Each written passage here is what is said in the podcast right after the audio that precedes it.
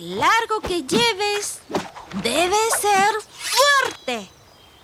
Las flechas que uses deben ser largas. Antes de un jinete, dispara a su caballo. Captura al cabecilla para destruir la banda. La matanza no debe ir más allá de sus límites. Cada estado debe mantener su propia frontera. Si una invasión es repelida, ¿por qué derramar más sangre?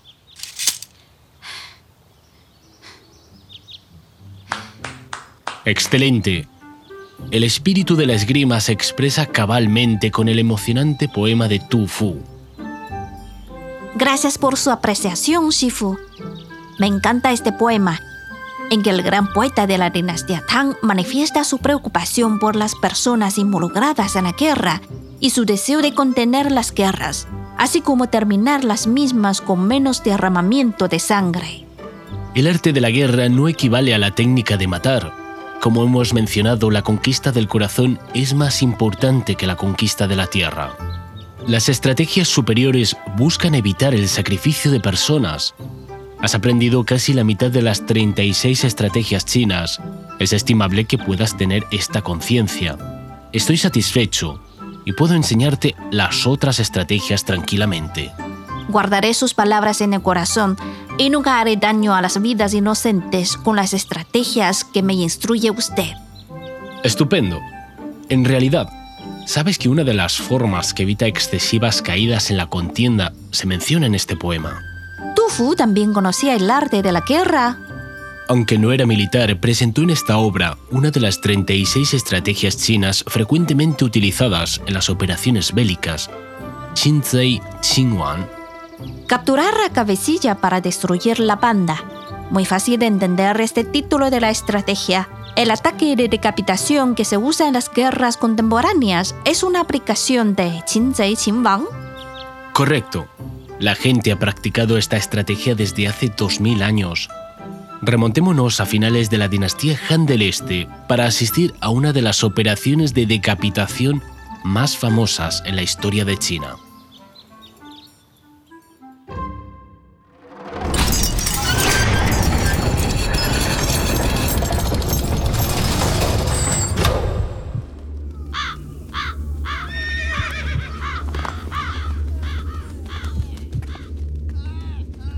En el año 200, Cao Cao batió a Liu Pei.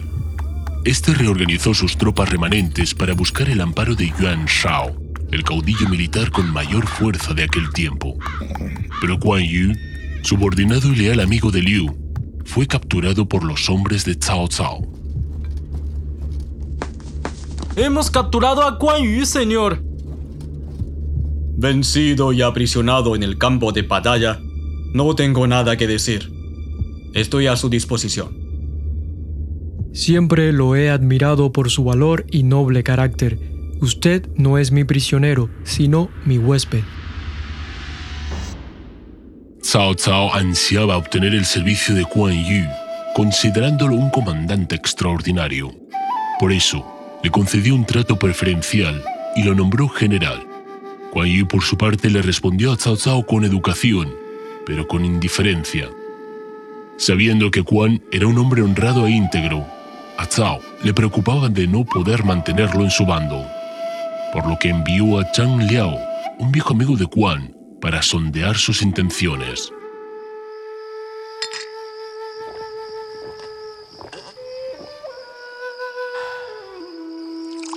Nunca imaginé verte en esta circunstancia tras tantos años. ¿Te has acostumbrado a la vida aquí? Tengo que decir que Cao me trato bastante bien. No tengo nada de qué quejarme. En realidad, el señor Cao desea sinceramente tu incorporación en su causa. Ay, ¿cómo es posible que yo no reconozca el favor que me otorga el señor Cao? Pero el general Liu y yo somos como hermanos ligados por un compromiso de por vida que nunca se abandona. Si tengo noticias sobre el pradero del general Liu, no me quedaré aquí. Sin embargo, Sin embargo, si tengo que irme, lo haré después de devolver con una hazaña militar la bondad que me ofrece el señor Cao. Al informarse de las palabras de Quan Yu a través de Chang Liao, Zhao sabía que era imposible alterar la decisión del inflexible hombre. Poco después, los ejércitos de Cao Cao y Yuan Shao se confrontaron, desatando la batalla de Quantu. Yuan mandó a Yang Lian y otros generales a sitiar la ciudad de Paima. Cao dirigió sus tropas para salvarla. La fuerza de Yuan era superior en número. Además, Yan era un comandante reputado por su valor. Sería Quan Yu, un combatiente provisional, quien jugaría un papel decisivo en la victoria de Cao Cao.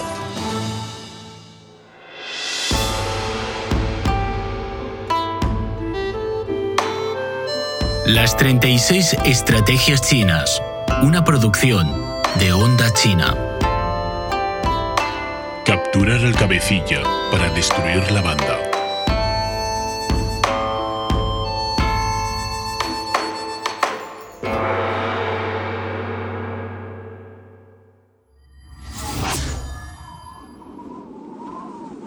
Tenemos que liberar Baima, de lo contrario el ejército de Yuan dominará el embarcadero por completo. ¿Tienen algunas propuestas? Creo que los hombres de Yuan están esperando que ataquemos directamente su línea frontal, ya que nos superan en número y cuentan con Yan Liang, un campeón de campeones.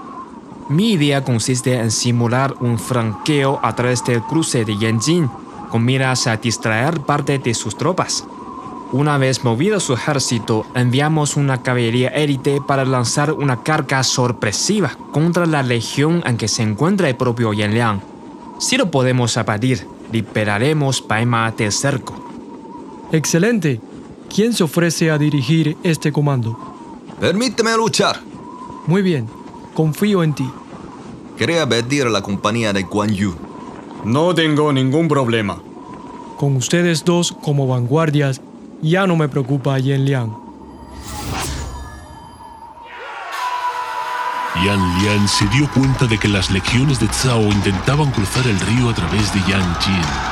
Dividió sus tropas como se esperaba, con el fin de impedir el flanqueo al oeste mientras mantenía el asedio. Entonces, la caballería, encabezada por Zhang Liao y Quan Yu, se arrojó a la ciudad de Baima a galope.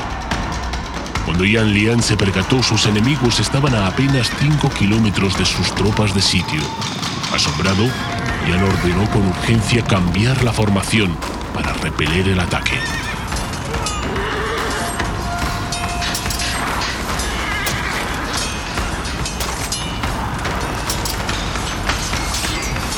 Liao, ya veo la bandera y la insignia del comandante enemigo. ¡Vamos! ¿A dónde vas? Espérame. ¡A la defensiva! ¡Mátalos a todos! ¿Y quién eres tú, guardias?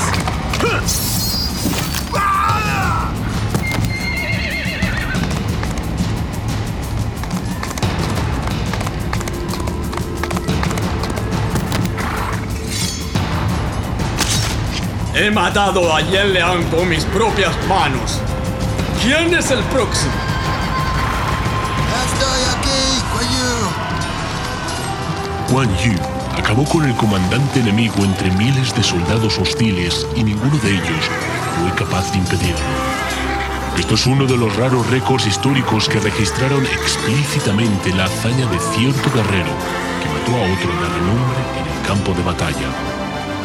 La muerte del comandante quebró la moral y la organización del ejército de Yuan, así que Baima pudo ser liberada.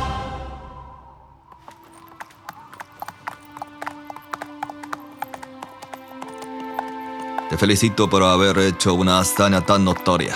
Pero eso no me agrada porque llega el momento de nuestra despedida. Fue un honor luchar contigo hombro a hombro, Guan Yu. Lamento que seamos rivales en el futuro. Siendo lo mismo, Liao. Transmite mi agradecimiento al señor Cao, por favor. Dile que le respondo con la cabeza de Yan Liang y le devuelvo todas las riquezas que me otorgó con tanta generosidad. Adiós, amigo mío.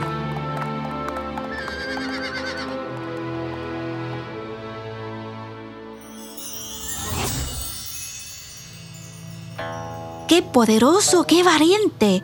No es raro que Quan Yu se convirtiera en una leyenda e incluso un dios marcial que goza de la veneración popular en Asia Oriental. En la antigüedad, el poder personal del comandante podía decidir el resultado de una batalla. Su muerte, captura o huida daría un golpe destructivo a la moral, la unidad y la capacidad de accionar de la tropa. Aniquilar al líder puede causar el colapso de un ejército. En esto consiste la estrategia de Qin Zai Qinwan. Hay muchos ejemplos en la historia. ¿Puedes mencionar alguno? Y el primer caso que me ocurre es la acometida de los Etairoi de Alejandro Magno contra Darío III en la batalla de Caucamela, una acometida de caballería semejante a la de Guan Yu. Aunque Alejandro no logró matar al rey persa, lo obligó a huir de campo de batalla espantado. Las fuerzas del imperio persa, varias veces superiores que las macedonias en número, se derrumbaron de manera que una batalla reñida se convirtió en una victoria aplastante para Macedonia. Exacto. Entonces, ¿por qué el español Francisco Pizarro pudo derrotar con unos 200 soldados a 7.000 hombres del emperador inca Atahualpa en Cajamarca y luego conquistó el Perú? Dispuso una trampa y dio un golpe sorpresivo al inca y lo tomó como rehén, así que quebró la voluntad de lucha de los guerreros incas. Por supuesto, también fue decisiva la absoluta superioridad de los españoles en cuanto a armamento. Pero Sifu, la exitosa aplicación de esta estratagema por parte de los españoles llevó masacres y epidemias a los habitantes aborígenes de América. Esto es lo que debemos reflexionar sobre la guerra, la historia y la humanidad. Bueno, esta estrategia también se usa en tiempos modernos, como por ejemplo las operaciones de decapitación que llevó a cabo Estados Unidos contra líderes de Al-Qaeda, Talibán, Estado Islámico e Irán, entre otros objetivos. En las guerras modernas, capturar al cabecilla para destruir la banda se efectúa también por medio de proyectiles guiados de alta precisión o drones, además de ataques de comando. En las guerras modernas, el papel que juega la capacidad individual de comandante ya es mucho menor que en la antigüedad, ¿verdad? Tienes razón. El concepto de cabecilla debe ampliarse al centro de mando. Se consumen las fuerzas armadas y las personas en las guerras convencionales, pero no importa cuán poderosas sean las fuerzas, se sumirán en caos y dejarán de funcionar cuando se arruine su sistema de mando. Y en ese momento, ya no es necesario seguir consumiendo a las personas para decidir el resultado de la batalla. Más allá del ámbito militar, Qin Zei Wan insta a resolver la cuestión esencial o lidiar con la persona clave para solventar una situación complicada. Pues, ¿cómo protegemos a nuestro cabecilla? Además de consolidar la seguridad del centro de mando y las personas clave, debemos contar con el apoyo de suficientes reservas para asegurar que la organización no se disuelva y la cadena de mando no se rompa en condiciones difíciles. En 1449, el emperador Inzun de la dinastía Min, instigado por su eunuco favorito Wan Zhen, dirigió en persona una expedición con 500.000 soldados contra la tribu mongol de Oirate, que saboteaba las zonas fronterizas. El resultado fue un desastre total en la fortificación de Tjumu. El propio emperador fue aprisionado. Animados por el triunfo, los oirates marcharon hacia la capital del imperio. Entre el pánico, muchos funcionarios propusieron trasladar la corte hacia el sur y abandonar la ciudad. Pero el viceministro de Defensa, Yu Qian, logró convencer a todos de entronizar al hermano de Yin Zong, así que se estabilizó rápidamente la situación. Los oirates, con el monarca como rehén, intentaron engañar y capturar a los líderes políticos y militares del imperio. Pero Yu Qian no les hizo caso y organizó una resistencia valiente. Con el apoyo de los habitantes locales, el ejército de Ming frustró la agresión de los oirates, solucionando la mayor crisis que sufrió la dinastía Ming desde su fundación.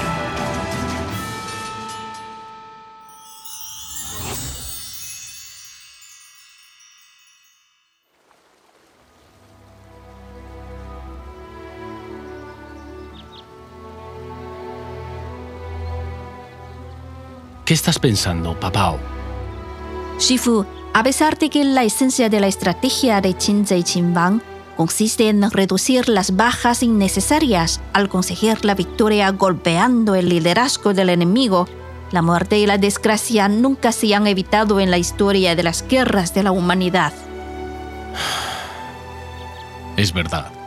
Tal vez debemos desear que nunca tengamos ocasiones para usar estas estrategias, pero no debemos vivir eternamente en la ilusión de la paz, sino que debemos seguir aprendiendo de la historia para prepararnos mejor.